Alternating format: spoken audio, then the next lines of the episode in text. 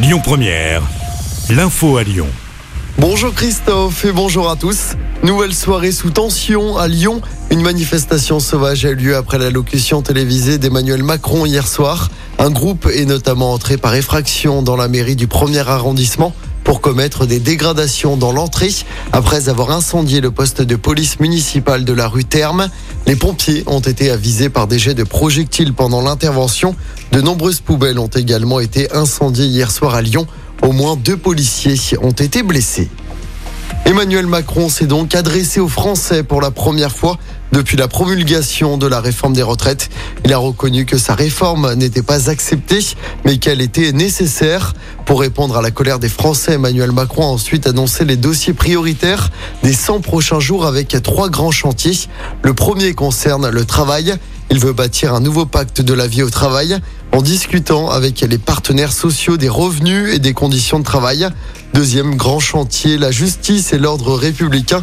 Le gouvernement va continuer le recrutement de magistrats et d'agents des annonces fortes doivent être faites au mois de mai contre la délinquance et les fraudes sociales et fiscales. Et puis dernier grand chantier, le progrès pour mieux vivre.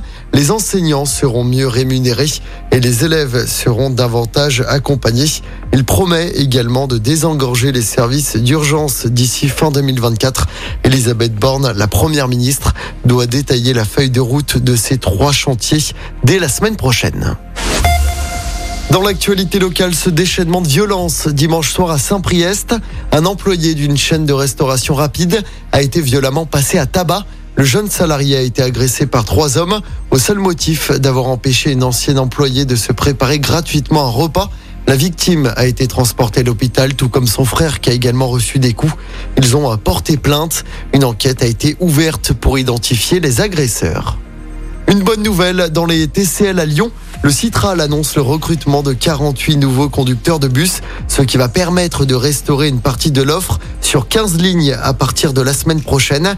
La ligne C9 retrouvera son terminus habituel à Bellecour, tout comme le C14 qui terminera son trajet de nouveau à Jean Massé. Ce sera à partir du 9 mai. La ligne C11 sera remise en exploitation dès lundi prochain. À noter qu'une centaine de conducteurs sont en formation et devraient rejoindre les équipes TCL d'ici l'été. En football de la Ligue des Champions à suivre ce soir les quarts de finale retour de la compétition. Le Real Madrid de Karim Benzema se déplace à Chelsea. Les Espagnols sont en balotage favorable après leur victoire 2-0 la semaine dernière. Dans l'autre match, Naples devra refaire son retard à domicile face au Milan AC après sa défaite 1-0 à San Siro. Coup d'envoi des deux matchs à 21h.